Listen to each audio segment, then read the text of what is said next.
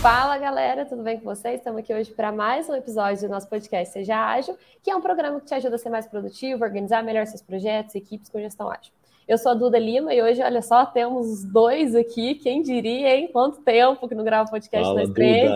Estou aqui com o Denis Fala, Pedro Denis. e Fala, galera. E hoje a gente vai falar sobre a diferença entre aquele chefão tradicional que ninguém mais gosta e o lideragem. Vamos falar um pouco de liderança também, vamos falar um pouco sobre management role, vão ter vários assuntinhos legais na nossa pauta de hoje. Só um ponto antes da gente começar, a galera que está vendo a gente ao vivo, é, pode fazer qualquer pergunta que vocês quiserem, qualquer dúvida que vocês tiverem, pode deixar nos comentários, que no final a gente vai responder todas. Show de bola. Show? Então, bora Mais lá? algum recado ou bora lá? Não, vamos lá. Esse tema aqui é bem bacana, né? A galera quer saber qual que é a diferença aí. Ou como ser, né? Todo mundo quer ser um líder melhor, um che- chefe Não, melhor. todo mundo também não quer ser um chefe malvado. É, E nem quer ser ter, né? não, E nem quer ter, né? Então a gente. A galera quer saber, né? Qual que é a diferença, o que, que tem que fazer, o que, que tem que ser e como lidar com essa situação. Vamos falar sobre isso aí. Bora lá. Bora. Denis, vou deixar esse pedacinho aqui para você, que você já tem vários causos aí de chefes mausados e Darth, Darth Vaders que, alguns, né? que passaram pela sua vida. Quando a gente fala aí desse chefe aí que ninguém mais quer ter, ninguém mais quer ser, a gente está falando de que tipo de pessoa, de que tipo de chefe, quais atitudes que esse ser humano tem? Tipo aquele chefe do Homer Simpson, né? O Sr. Burns, né? O cara é muito malvado, ninguém quer ser aquele cara. Ah, meu, é, é horrível quando você chega para trabalhar. é, todo mundo já deve ter ouvido falar daquela síndrome da musiquinha do Fantástico, né? Que você escuta no domingo à noite. Ó, tem que trabalhar amanhã. Putz, lidar com aquele chefe mala, né, meu? É horrível, eu já passei por isso, sei que Denison também. Espero que a Duda não esteja passando. e que você que está ouvindo a gente não seja esse cabra do mal aí. Então, realmente é difícil a gente lidar com um chefe ruim. Eu vi uma pesquisa outro dia no LinkedIn que a maioria das pessoas troca de emprego por conta disso. Muita gente troca de emprego por conta aí da gestão, da forma como é tratado, porque você chega com total energia e disposição para trabalhar ali, dar o seu melhor e às vezes a inteligência emocional ou algum problema ali de, de aspectos de liderança que, que teu chefe tem acaba te jogando no chão, né? Tem algumas características que a gente vai abordar aqui, galera, nesse, nesse episódio, né? Entre o que é ser um chefe e chefe no sentido mais pejorativo, tá? De, daquele chefe mandão, né? Troglodita, é, que fica gritando no escritório, versus o líder que inspira, né? O líder é o que faz com que você tire o melhor das pessoas, faz com que elas reconheçam é, nele habilidades, atitudes que tenham desejo de seguir. Eu, eu gosto de dizer que o, o, líder é aquele que fala o vem e segue-me, não o vai e faça, né? Então acho que o episódio é sobre isso. Show de bola. Show. E Denison, fala uma coisa, como que a agilidade, gestão ágil pode ajudar, aí pode ser um caminho para a pessoa deixar de ser esse chefe aí que já está acostumado ou que já está aí agindo como os chefes antigos, que tem muito disso também, né? Às vezes a pessoa só fica ali fazendo a mesma, a mesma coisa que o outro chefe já fazia. Como que a agilidade pode ser um, um caminho para mudar essas atitudes, para ser um líder ágil? Vamos lá. É, eu acho que, em primeiro lugar, o que, que a gestão ágil como um todo, né? Ou agilidade, ou o nome que você que as pessoas queiram dar para isso, é, o que traz junto é uma cultura diferente, uma cultura mais moderna, mais evoluída, né, em termos de organização de pessoas, organização de processos, organização de trabalho. E essa cultura que vem junto com a gestão ágil é uma cultura é, que muda drasticamente o papel do chefe, né, do, do líder, de quem está é, direcionando o trabalho das pessoas. Por quê? Porque é uma cultura que busca mais colaboração, é, um trabalho mais colaborativo. E para você ter um trabalho mais colaborativo, você tem que ter um ambiente com mais transparência, um ambiente com mais é, respeito entre as pessoas, um ambiente onde as pessoas tenham mais autonomia para poder é, propor algo diferente, testar alguma coisa diferente, autonomia para eventualmente, ao testar algo diferente, errar e não ser punida pelo erro, né, e, e aprender com aquilo, todo mundo aprender com aquilo é, processos de aprendizado do time para que todo mundo aprenda com o que está acontecendo. É, e quando a gente coloca gestão ágil, a gente coloca tudo isso. E isso acaba mudando o, o, a, a, forma de atuação do antigo chefe, né? E eu até entendo por que, que o antigo chefe era tão estressado, né? Tão mandão, não sei o quê. Porque toda a responsabilidade estava nele. Se as coisas dessem errado, era problema dele. Se as coisas dessem certo, os louros também eram dele, né? Então era tudo a responsabilidade em cima daquele chefe. Uh, e, e uh, ele tentava planejar tudo, tentava delegar tudo, tentava fazer com que tudo acontecesse. E se alguma, alguém errasse, ele que ia assumir a, o, o, problema ou a culpa, né? E ele ficava naquela, aquela tensão absurda, né? Esse é o, é é o padrão do chefe antigo. E como que um chefe antigo ganha produtividade? É fazendo as, as pessoas trabalharem mais, errarem menos, entregarem mais, é, mais produtividade. Só que não, não no sentido de é, respeitando as pessoas ou dando autonomia para elas, no sentido de, cara, vocês precisam fazer mais e, e porque eu estou precisando e porque eu, eu, preciso. E essa mentalidade não funciona mais hoje em dia. Né? Por quê? O que acontece? Hoje em dia, o, o mercado como um todo, né, não só assim, todas as áreas, praticamente todas as áreas profissionais hoje em dia demandam tem uma volatilidade muito grande, né? E demanda muita inovação, demanda muita adaptação. As pessoas têm que se adaptar, né? As coisas mudam o tempo todo. E para se adaptar, não dá para ser mais daquela forma rígida. Né? Tem que ter um trabalho né, que possa ter abertura para falha, abertura para erro. O mercado é, já logo, pede uma organização ágil, né, Denis? Já pede uma organização ágil. Logo, aquele cara do passado que não tem, que é, é completamente inflexível, né, que não, tem, não dá abertura para mudanças, não dá abertura para erros, não dá abertura para aprendizados, esse cara não funciona hoje em dia. Por isso que a gente fala que o chefe antigo, ele não performa mais no, no mundo atual. Né? O mundo atual pede uma liderança diferente, uma liderança que casa perfeitamente com a cultura da gestão ágil, né? que é uma cultura de transparência, adaptação, é, empoderamento do time, é, é uma forma diferente de trabalhar. Né? E é, é, dessa forma que eu acho que o, o, a gestão ágil alavanca aí o novo líder. Show. E, Denis, eu acho que junto com isso, talvez explicar um pouquinho, por exemplo, é, os princípios aí que norteiam a gestão ágil, por exemplo, os princípios do Scrum, os princípios do Modern Agile. Se quiser contar um pouquinho para a galera sobre isso. Foi comigo ou com o Denis? Eu perdi. Denison. Ah, Vou ter que então arrumar um apelido para vocês, né? Para é, um dos dois, pelo o, menos. O nome é parecido, aí você falou Denis, eu falei, cara, é Denis ou Denison que ela falou? Então, vamos lá. É, cara, assim, tem vários, né? Você tem o, o, o, Manifesto Ágil, que tem. Já, já começaram com alguns princípios, né? Que, que mudaram algumas coisas. O Manifesto Ágil ele já está um pouco antigo, foi uma coisa que foi feita em 2001 para galera de software, né? Então ele é todo voltado para o pessoal de desenvolvimento de software, mas os princípios, os valores que foram que, que, que a partir dali nortearam todos os métodos ágeis, todo mundo que segue é, é, essa forma de pensar, é muito bacana, né? E a gente vai até falar aqui do Modern Agile, né? Que você comentou ali, que seria uma evolução desse, desse jeito ágil de pensar. Mas se você for para o Manifesto Ágil, que é o primeiro, é o primeiro manifesto para tentar fazer as coisas de uma forma diferente, ele já dizia lá que indivíduos e interações são mais importantes que processos e ferramentas.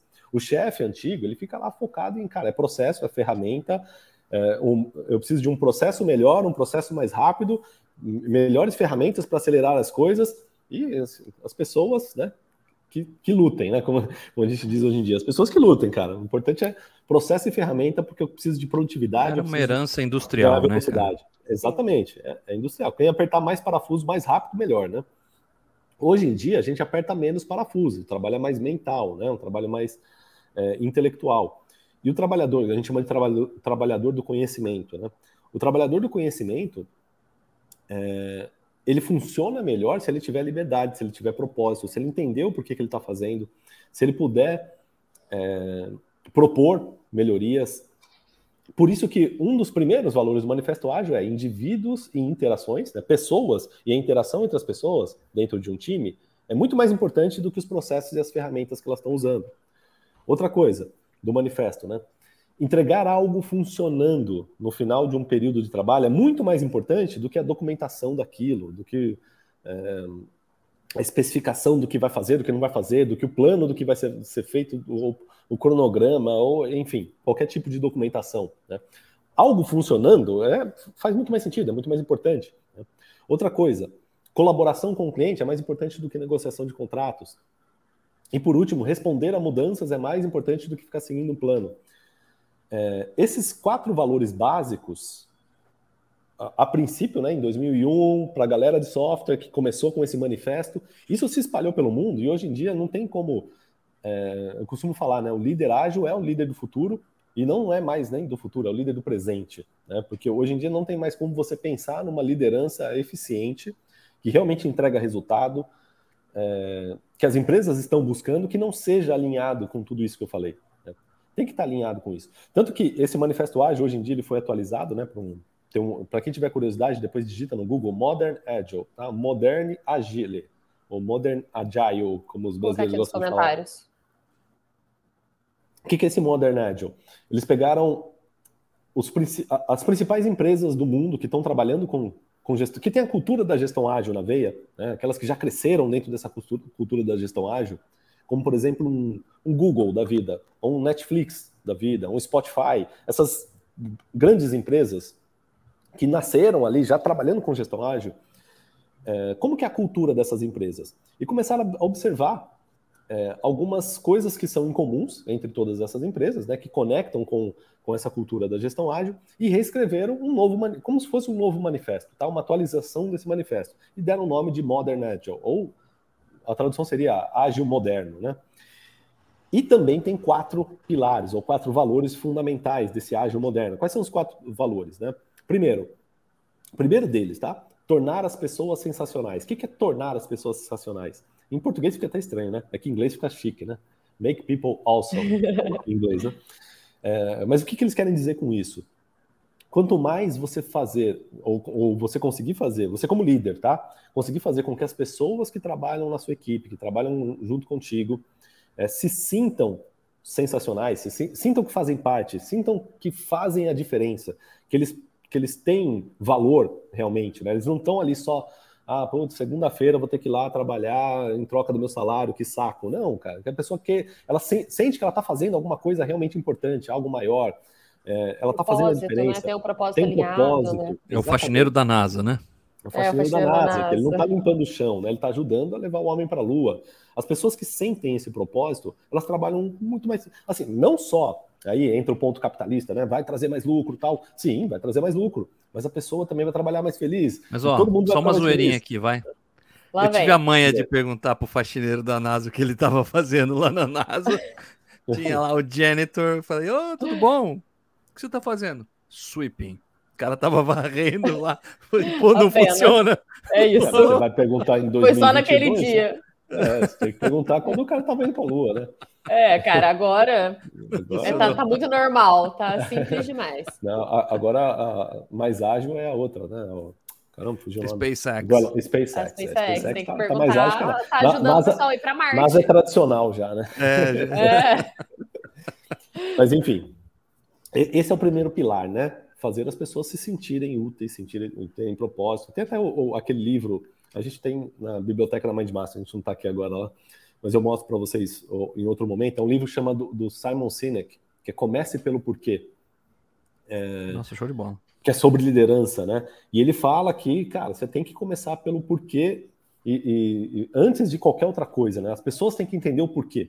O porquê que a sua empresa existe, por que a sua a equipe existe, por que você existe dentro da equipe. Entender os porquês fazem as pessoas trabalharem com mais é, mais felizes e automaticamente mais produtivas, né? Então, esse é o primeiro fundamento que qualquer líder que quer ser um líder atualizado, um líder de hoje e um líder ágil tem que entender. Né? Você tem que, cara, você não trabalha sozinho, você não é o chefão que as pessoas são seus escravos que trabalham para você, não é por aí. É, muito pelo contrário, você tá, está no time para servir as pessoas, fazê-las se sentirem sensacionais, fazê-las se sentirem incríveis, e assim todo mundo cresce. Né? Você cresce junto, a empresa cresce, todo mundo cresce. E tem outros três pilares aqui do modernagem. Acabei falando demais desse, né? Deixa eu falar rapidamente aqui dos outros. É, segundo, o pilar do, da experimentação, tá? Então, experimentar e aprender rapidamente.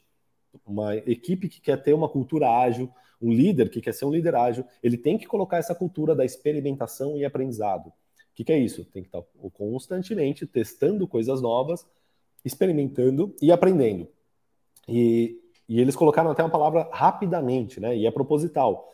Não é porque, ah, vou ficar experimentando até, ah, tá, tá, um dia a gente vê se deu certo. Não, cara, é para o quanto antes você testar, aprender, o quanto antes você errar, melhor. Tá? Então, é, não é tentar fugir do erro. O erro vai acontecer, erros vão acontecer, mas quanto antes a gente descobrir o erro e corrigir e aprender com aquilo, melhor. Por isso que é experimentar e aprender rapidamente. Essa é uma outra cultura que um líder ágil é, tem que colocar no seu time. Outra, outra, outro pilar né, de cultura, que é o de entregar valor constantemente. Lembra que no, no ágil, no manifesto ágil, tinha o entregar valor é mais importante do que é, entregar algo de valor, né, algo funcionando, é mais importante do que documentação. Aqui a gente vai um pouco além, tá? Não só é, entregar valor é mais importante do que a documentação, mas entregar valor a todo instante, constantemente, tá? Um fluxo de entrega de valor contínuo. Então, um, um líder ágil, ele está o tempo todo preocupado, e aí essa base a gente traz do Lean, né, da, da, do pensamento Lean, que é entrega de fluxo, é, entrega de valor num fluxo constante de trabalho. Então a gente tá, tem que estar tá o tempo inteiro, o seu time tem que estar tá o tempo inteiro buscando entregar valor. Tudo que é trabalho que não gera valor para o seu cliente final é considerado desperdício, deve ser eliminado. Tá? Então a gente tem que estar tá o tempo todo buscando isso. E por último, para que tudo isso funcione, para que essa cultura funcione, a segurança é um pré-requisito. E aí, segurança, entenda segurança não só como, ah, vamos trabalhar num bunker e a gente está seguro aqui, né? Não vai cair nenhum míssil na nossa cabeça. Não é, só, não é só isso, tá? Claro, tem que a segurança física também. As pessoas querem ter segurança física. Mas segurança psicológica, segurança. É, assim, todo tipo de segurança. Segurança de que vai receber o seu salário em dia. É, segurança de que não vai, que vai, vai ter suas ideias respeitadas. É, segurança de que se você errar, é, e demonstrar que você está aprendendo, está tudo bem, porque está todo mundo num ambiente de aprendizado. É, esse tipo de segurança é fundamental tá? para que o time possa trabalhar de forma adaptativa, colaborativa, com. É, é nossa, fugiu a palavra. Com inovação, né, de forma inovadora, é fundamental essa segurança, tá? E aí a gente fecha o Modern Ágil, viu só? É, é, pouca coisa, né? Pouquinho, só, só quatro. Dá um episódio só todo Dá um episódio inteiro Modern Ágil, aí fica, fica Pois é. Denis, e falando um pouco de prática, assim, na prática, de resultado, de realmente trazer aí consequências boas para o time, para a empresa, para o projeto que seja, é, que tipo de liderança, acho que já está bem óbvio aqui, né? Qual tipo de liderança que realmente traz mais resultados. Mas, na prática, por que, que uma liderança ágil, por que, que realmente ser um líder inspirador vai gerar mais resultados para o time, vai gerar mais resultados para a empresa? Assim, muitas das vezes que eu tive que fazer as coisas por obrigação, eu não coloquei todo o meu potencial nelas. Eu não me senti inspirado e, na boa, eu só estava lá para bater o meu cartão.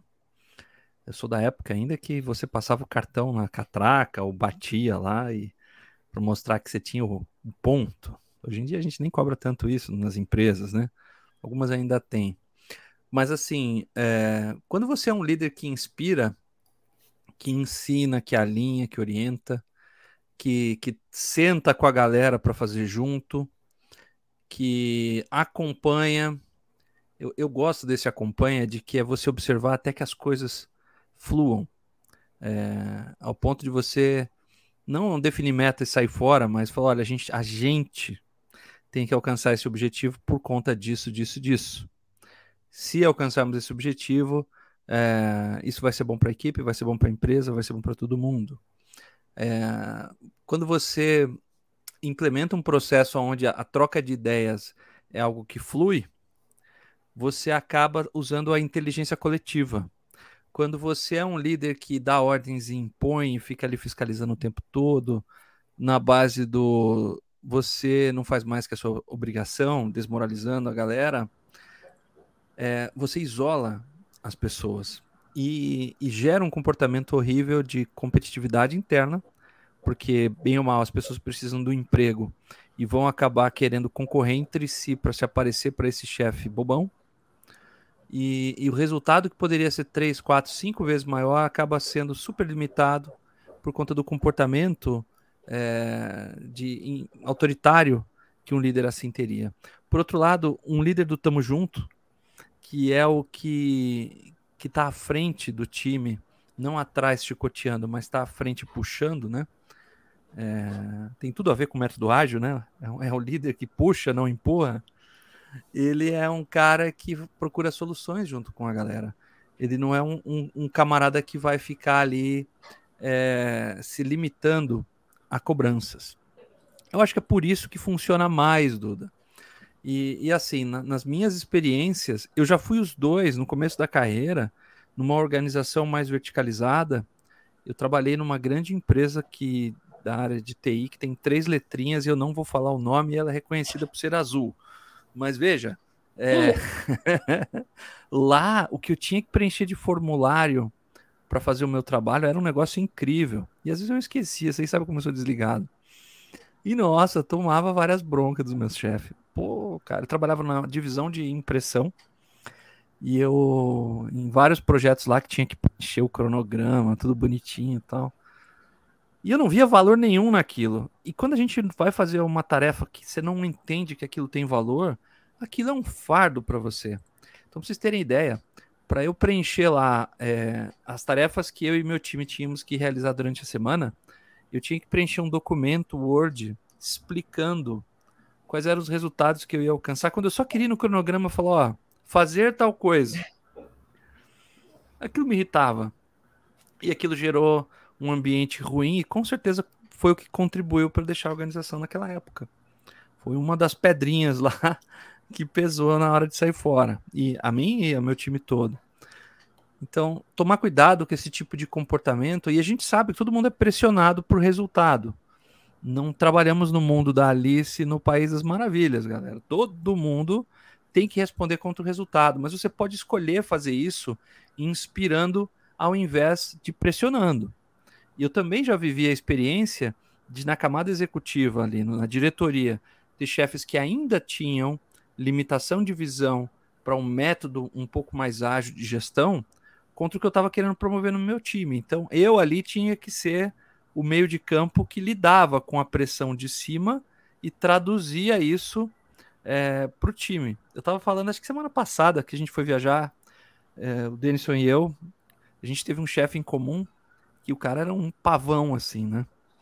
E, e puxa, é, era difícil lidar com o cara, porque ele gostava de mostrar que ele conhecia termos técnicos, que ele era o cara e coisa e tal. Só que a gente não deixava passar isso para baixo. E acho que isso acabou até contribuindo aí para a gente ver aquele manual das coisas que não devem ser feitas. Eu acho Como que, não ser um chefe. Isso, isso que você está falando, Denis, é um negócio que é, é, é, complicado, né? Talvez muita gente esteja nesse momento, porque eu sei que isso acontece muito. É, você quer ser um líder melhor, você quer ser um líder melhor para sua equipe, mas o teu chefe não sabe disso, né? E aí você tem um chefe que é do, da moda antiga, aí, que está gritando, esbravejando, e você não quer passar esse estresse para o seu time, porque você sabe que vai só, vai, só vai piorar as coisas, né? É, mas tem uma, uma, notícia boa, vai, para quem está nessa situação. Vai passar, tá? Confia que vai passar isso daí. Uma hora, esse chefe, a moda antiga. não faz sentido cara, mais, né? É, esse cara aí não tem muito tempo, não. Não tem muito. Ou ele muda, ou. Como, o mercado o nocauteia ele. É, o, o mercado vai nocautear ele. O Jeff tem uma frase, o Jeff Sutherland, né, que é o criador do Scrum. Inclusive, eu acho que está até no, no livro, tem um capítulo do livro do Scrum que é assim: é, ou mude ou morra, né? Claro que não é. Adapte-se ou morra. Adapte-se ou morra, é isso mesmo. Adapte-se ou morra. É claro que não é para o cara morrer, né? Realmente, literalmente. Mas para o mercado ele pode Mas morrer. Para o né? mercado é isso aí, cara. Esses dinossauros, né, que a gente fala, se não se atualizarem, vão ficar para trás, né? Não, não tem muito para onde correr, né? Show. E Denison, você tinha falado um pouco sobre Lean, né? Sobre a gente ter a cultura de Lean, sobre a gente colocar a prática de Lean, sobre o trabalho enxuto, etc. E tem uma prática que é muito importante quando a gente está falando de liderança, quando a gente está falando de ser um líder ágil, um líder ativo, que é o famoso gente em butsu.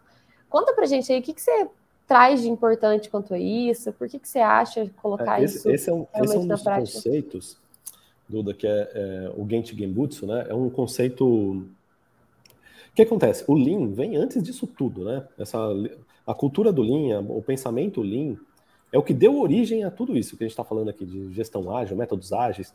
Lá no 1940, 1950, quando, quando as empresas japonesas que estavam saindo da, da Segunda Guerra, ali destruídas, né, e estavam querendo se reerguer com poucos recursos, é, o país devastado né, por conta da Segunda Guerra e tendo que se reerguer, é, tiveram que adotar no, novas formas de, de, fazer gestão, né, um jeito diferente de fazer gestão. E ali nasceu o que a gente conhece hoje como Lean, né, como a cultura Lean. Principalmente nas fábricas, da indústria japonesa. Né, Toyota, Honda, as fábricas japonesas. E o que, que significa o Lean? É a cultura do. Lean é enxuto em português, tá? Então é uma gestão enxuta. É o fazer, é o famoso fazer mais com menos. Né? Como que a gente. Essa, esse era o questionamento dos japoneses da época. Como que a gente consegue produzir mais, fazer mais, gastando menos? Porque a gente não tem mais dinheiro, a gente não tem mais recurso, o país foi bombardeado. É, como que a gente faz para se reerguer aqui? E eles foram criando é, uma cultura de gestão, de, de administração baseada nisso, né? Em fazer mais com menos. Só que, o que, que acontece? É, Para quem já teve contato com a cultura japonesa ou conhece, eventualmente alguém é japonês aqui, é, sabe que no Japão, é, isso é cultural do japonês, tá? Eles têm um, um, uma hum. questão do respeito muito forte, é muito grande dificilmente o, o, o, japonês, quando ele vai falar alguma coisa com uma outra pessoa, ele pensa umas 50 vezes na, na, cabeça dele se aquilo não vai ofender, se não vai faltar com respeito, se, e se, se tá tudo ok, aí ele fala, né? O japonês ele tem uma preocupação muito grande com isso. Isso é da cultura deles, né? De, de respeitar, de, de, de buscar ser respeitados. Então imagina a salada de fruta que saiu disso. Né? Tá um país devastado, precisando produzir, precisando crescer, fazer mais, que teoricamente, né, nos termos ocidentais, é, seria chicotear a galera para produzir mais, porque a gente precisa fazer mais com menos, né? A gente não tem recurso, então bora trabalhar dobrado. Só que eles não conseguem fazer isso, né? Eles estão é, culturalmente mais forte do que, do que tudo isso. Eles têm ali um respeito pelas pessoas que é muito grande. E Assim nasceu essa cultura do. Tá? Então, nesse, né, né, nessa, nesse fervilhão de coisas, de tentar ganhar produtividade e, ao mesmo tempo, fazer as pessoas se sentirem bem, se, é, respeitadas é, e todo mundo crescer junto. E essa é a base do pensamento Lean, tá? que é o ganho de eficiência com respeito pelas pessoas, né? esse equilíbrio.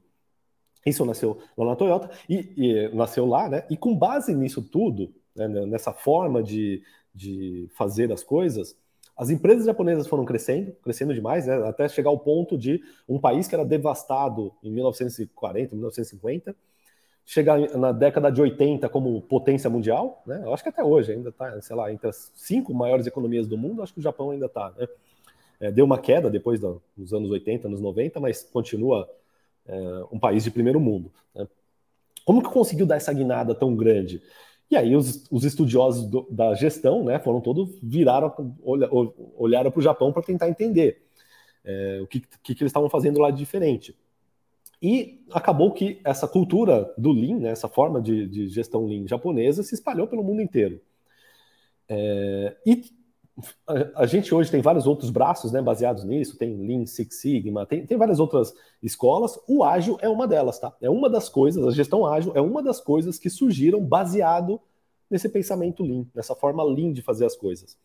Por exemplo, o Scrum, o nome Scrum, é, é baseado num paper escrito por professores, pesquisadores japoneses que estavam em Harvard e observando as empresas japonesas, eles colocaram lá no, naquele artigo dizendo que, olha, eles trabalham como um time de rugby, né? Quando eles fazem aquela jogada do scrum, que é o time de rugby, os jogadores se abraçam para ir juntos contra o adversário. Eles fizeram essa analogia da jogada do rugby, né? Scrum. É, e o cara, o Jeff Sutherland, que é o criador do Scrum, ele leu esse paper e resolveu começar a aplicar isso nas empresas dele, na, na, nas equipes dele é, viu que fez sentido, começou a compartilhar com outras pessoas, né, com Ken Schwaber e outras pessoas. E assim foi nascendo o Scrum, que a gente conhece hoje em dia. Né? Então parece que ah, o Scrum é americano, nasceu no Japão, não, mas tem origens lá no, no, é, no, no Japão, é, origens nesse pensamento japonês. E quase todos os métodos ágeis, tá? Tudo que a gente olha tem algum pezinho ali é, nesse pensamento Lean.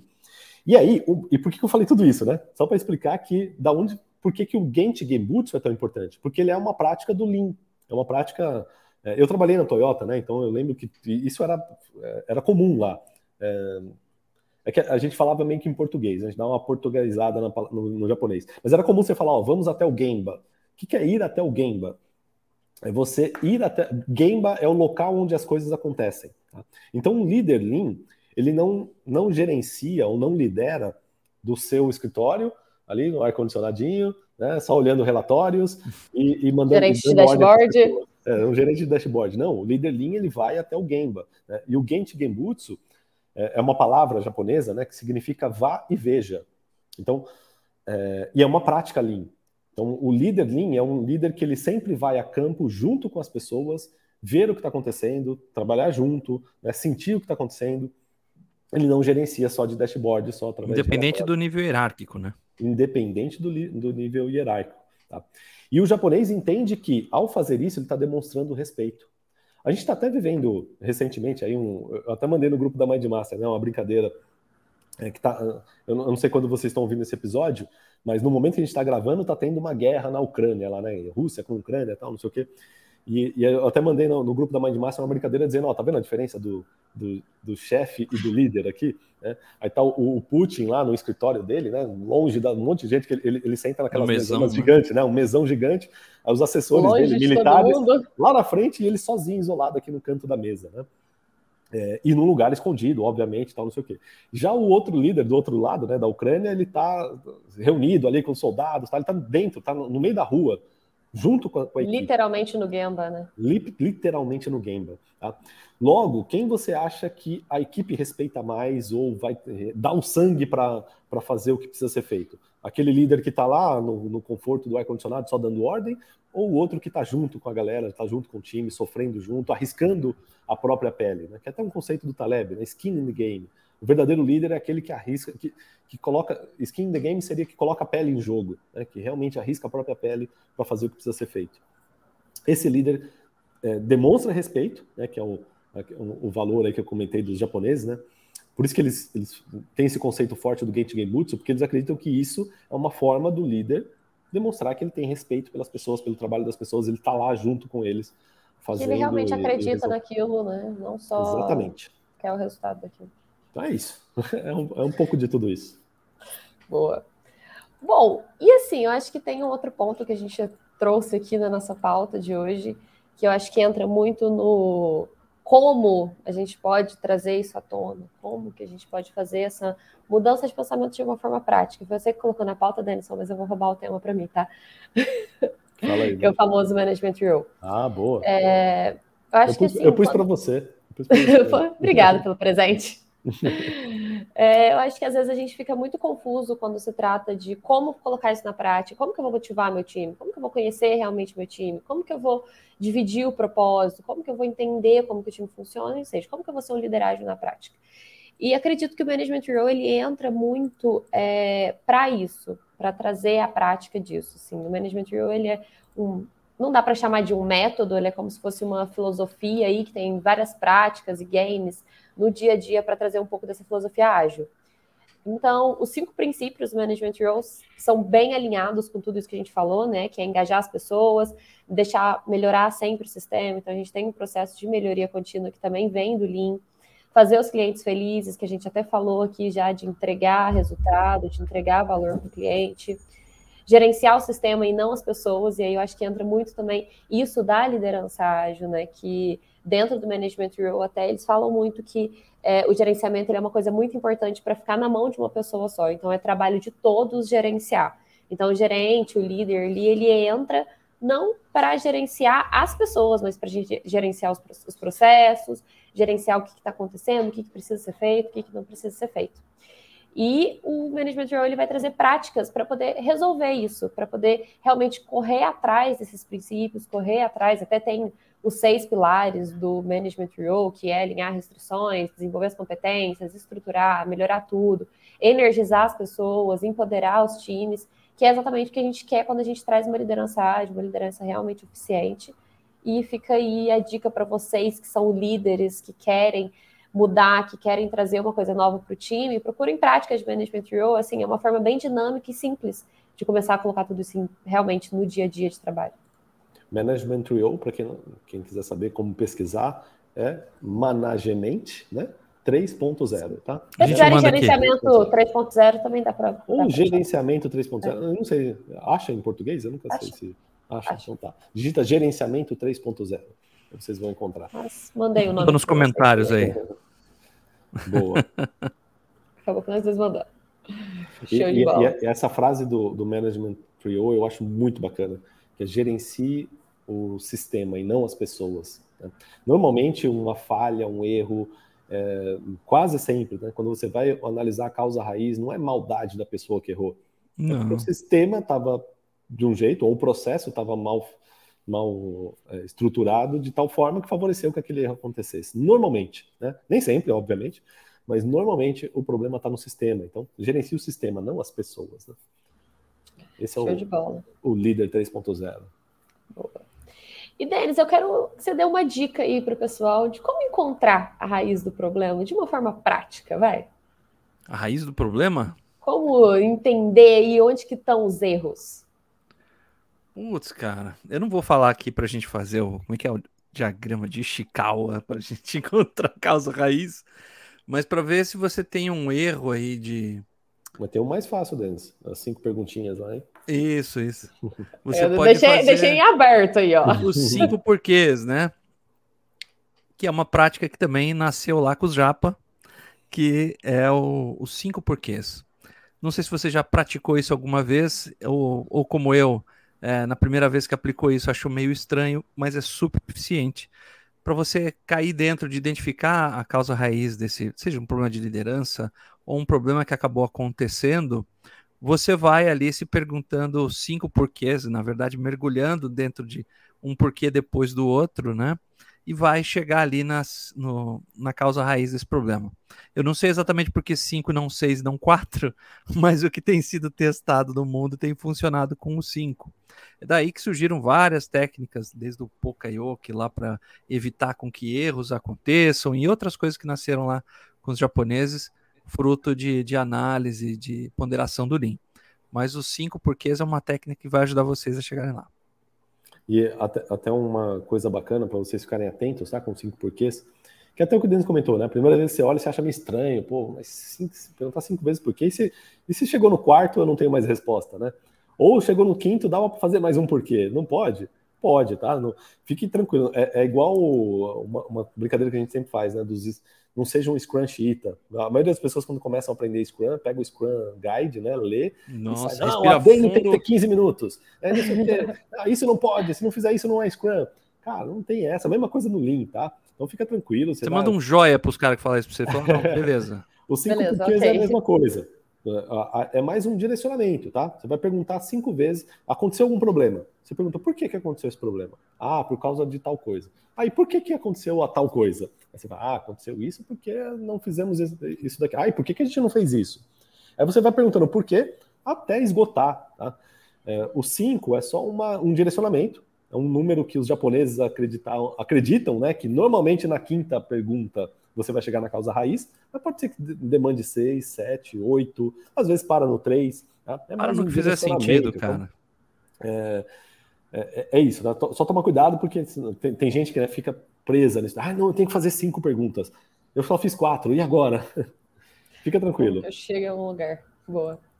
Bom, Dani, só acho que assim, para a gente finalizar aqui, seria legal é, se você desse um overview, um resumão aí de como se tornar um liderágio aí, independente da empresa que eu trabalho, independente do tipo de cultura do lugar que eu trabalho, como que eu posso ir desenvolvendo isso no dia a dia?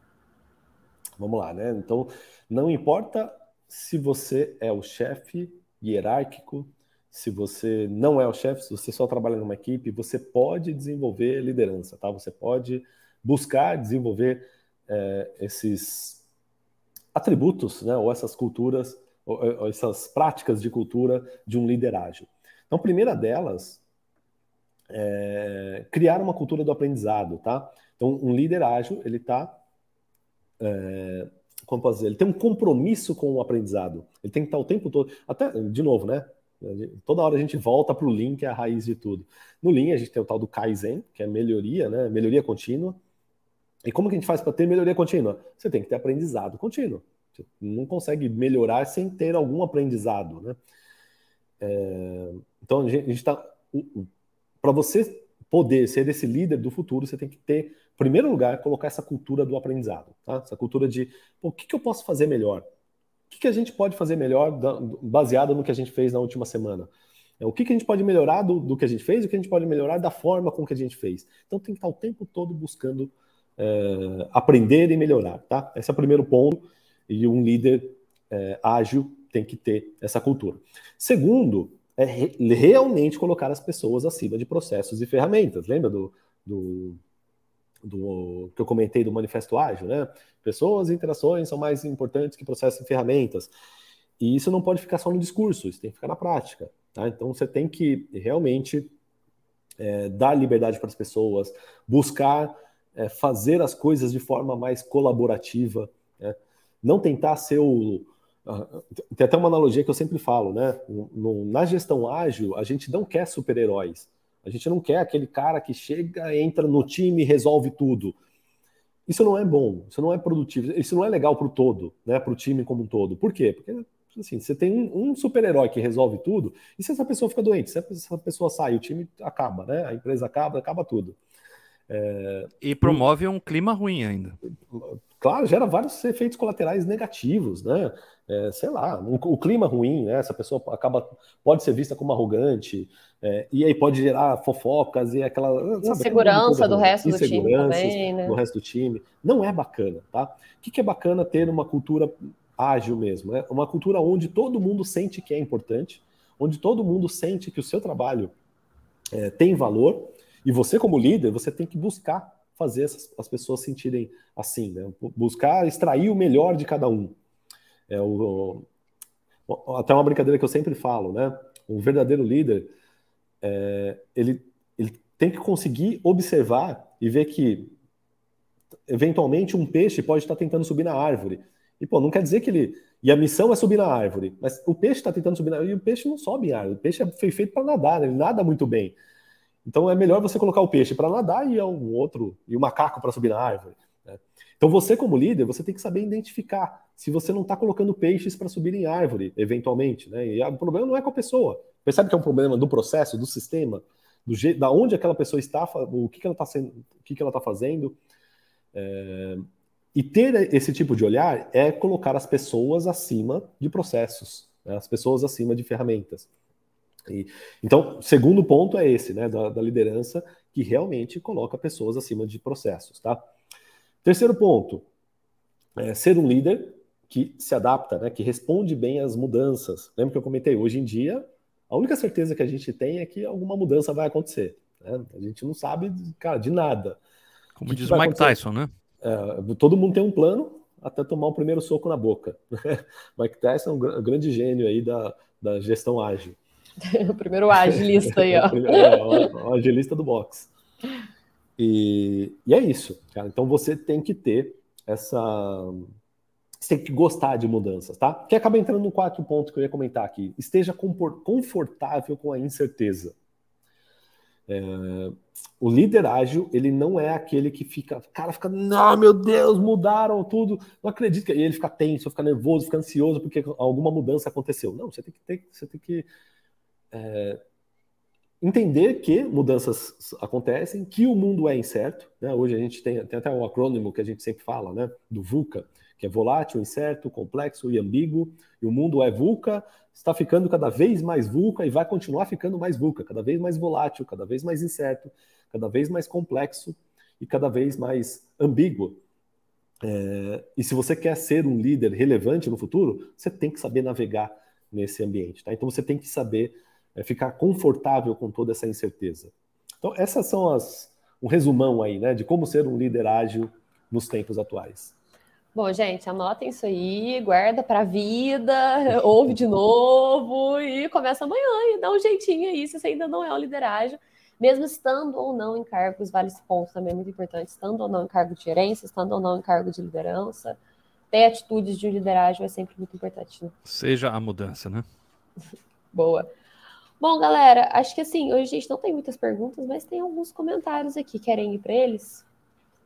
Dá uma olhada. Se alguém quiser perguntar, manda aí. Galera que está ao vivo aqui. Enquanto isso, eu vou colocar aqui alguns comentários. A galera se identificou aqui. O Marcos Lúcio, boa tarde. Um relacionamento tóxico no serviço é uma das piores coisas, pois afinal, ficamos na empresa mais tempo do que com a nossa família. Muito mais, né? Boa, Marcão. Verdade, né? A gente passa mais tempo na empresa do que com a família. Pô, Ficar sofrendo a maior parte do tempo, não dá, pois né? é.